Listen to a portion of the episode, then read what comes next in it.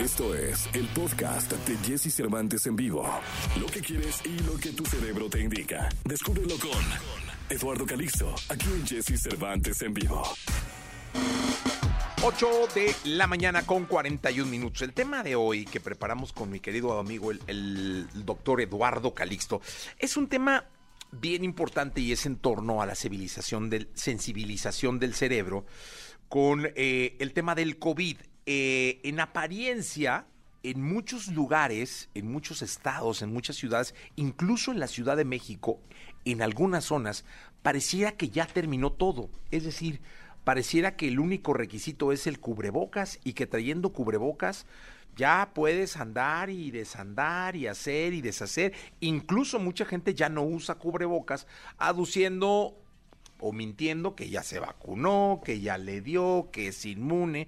Pero eh, justamente el fin de semana, revisando los casos en, Google, en la aplicación que tiene Google para los casos en México eh, de Hugh eh, CSSE COVID, que es la la, media que tiene eh, Google para medir los nuevos casos. Hablo de nuevos casos, eh, no, no, esto no hablo de muertes, porque las muertes han, descendido según cifras oficiales en nuestro país.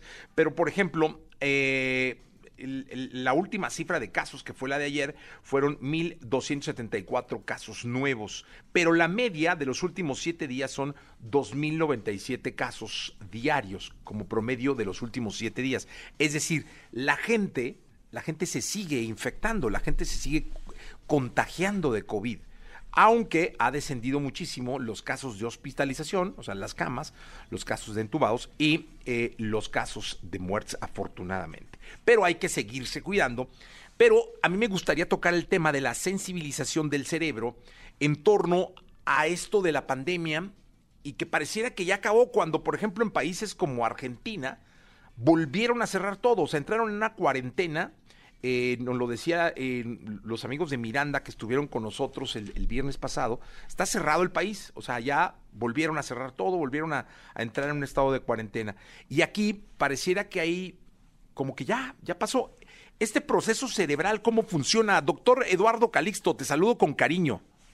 ¿Qué tal, mi querido Jessy? Muy buenos días. Pues sí, tenemos una, una situación que el cerebro tiene una condición adaptarse rapidísimo a elementos que a veces no son buenos o también a los elementos positivos. Cuando uno está en una constante actividad y este proceso es, digamos, este elemento, este estímulo es constante, el cerebro se desensibiliza. Esto indica claramente que la gran mayoría de los eventos que tiene el cerebro le quitamos atención, bajamos por algún momento su atención. Y solamente hay dos cosas en el cerebro que esto, digamos, no adapta. Uno es el dolor y dos es el hambre. Fuera de eso, podemos estar presentes ante una situación eh, constante y no, no y, y vamos, vamos disminuyendo el proceso atentivo, el proceso selectivo. Lo que acabas de mencionar sucede en todas las especies, digamos, en toda la, la historia de la humanidad, en donde naturalmente tal pareciera que el riesgo existe, pero cada vez nos vamos comportando, perdiendo las precauciones, disminuyendo el proceso de atención selectiva. El cerebro entonces, tal parece que dice, bueno, pues es que ya estoy saliendo porque lo que estoy escuchando son cifras que están disminuyendo, pero eso implica que el riesgo sigue desafortunadamente, es aquí cuando entonces aplicamos el, es que no creí que fuera a pasarme a mí. En términos generales en la humanidad, cuando un cerebro está en una exposición constante en riesgo, prácticamente la disminución de, del proceso atentivo sucede 48, 72 horas después, Y este es uno de los grandes riesgos que hemos llevado en las últimas semanas y lo vamos a seguir llevando. ¿En qué contexto? Pensamos que a nosotros no nos va a tocar.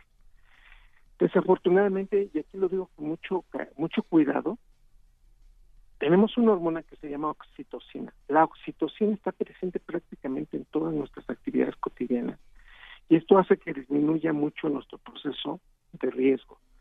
Entre más tenga yo alrededor de cuatro o cinco personas que me quieran, que me abracen, prácticamente me disminuyen el miedo a cualquier riesgo. Y este, queridos amigos de EXA, esto es lo que tenemos que tener mucho cuidado. ¿De qué está hablando, doctor Calixto? Hay momentos en que el núcleo social nos hace, y nos protege tanto que salimos pensando que no nos va a tocar y disminuimos todos los riesgos. No importa si nunca has escuchado un podcast o si eres un podcaster profesional. Únete a la comunidad Himalaya. Radio en vivo. Radio en vivo. Contenidos originales y experiencias diseñadas solo para ti. Solo para ti. Solo para ti. Himalaya. Descarga gratis la app. Este es el, esta es digamos la situación que debemos entender. La gran mayoría de nosotros pensamos que no nos sucede o que no nos pasa porque no hemos estado ni cerca, ni siquiera con una condición que pueda decirse por aquí fue, en el contexto de que estamos con muchísimo oxitocina elevada, Jessy Cervantes. Este es uno de los grandes problemas. La comunidad latina, por ejemplo, y tú acabas de mencionar Argentina, en donde tenemos un núcleo social muy grande y tenemos este grupo de amigos o familiares cercanos, puede jugar en, por momentos en una atenuación y una desensibilización del riesgo porque tenemos una gran liberación de oxitocina. Y entonces, el punto es que cuando perdemos este equilibrio de descuidarnos, de quitarnos la mascarilla, de pensar que podemos convivir en una fiesta, ahí es en donde pensar, en donde decimos, ¿cómo va a contagiar mi primo o mi hermano, no? O mi mamá. Y en este, en este proceso, así desafortunadamente, es donde bajamos la guardia las primeras veces y donde la, la, población empezó a infectarse. Éramos los familiares, éramos el grupo social de amigos que probablemente el poder de contagio era muy fuerte. Y de ahí la decisión de, primero, aislarnos, la zona de distancia, y el segundo, de entender que sí nos podemos contagiar. Contexto final ante esta respuesta que dio Jesse la gran mayoría de nosotros pensamos que no vamos a entrar en este punto. Nos desensibilizamos por el alto contenido de oxitocina que genera en nuestra familia, nuestro entorno social. ¿Qué es lo que debemos hacer? Ser sensibles, estar atentos y pensar que sí nos podemos contagiar. Y que no obstante a que pueda usted estar ya vacunado o que ya le haya pegado la enfermedad, usted puede ser portador de un virus que puede hacer que entonces una persona que no haya sido vacunada se puede infectar. No hay que bajar la guardia, hay que ser sensibles y hay que incrementar la sensibilidad sin llegar al miedo de que es necesario cuidarnos mucho, no desensibilizarnos, queridos. Oye, y además, este, tomar en cuenta el avance, o sea, si, si es que, insisto, y así lo dije, ¿no? Ha bajado el número de, de, encamados, ha bajado el número, afortunadamente, de, de, fallecidos. O sea, sí hay un proceso que hemos vivido en México en donde hemos venido saliendo adelante, pero eh, el COVID sigue, o sea, sigue y es donde, como dices tú, hay que sensibilizarnos sin tener miedo y seguirnos cuidando.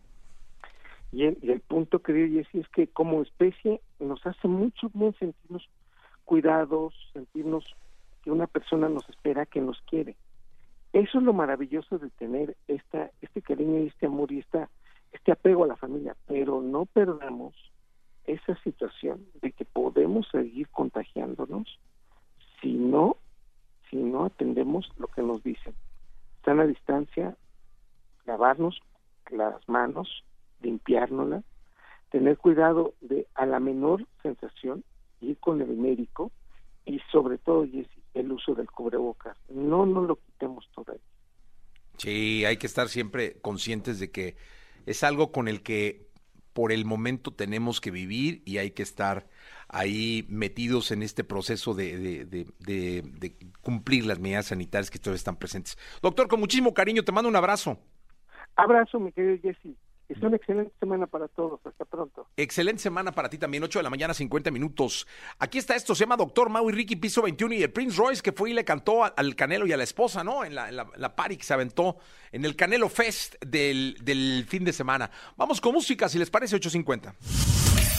Escucha a Jesse Cervantes de lunes a viernes de 6 a 10 de la mañana por Exa FM.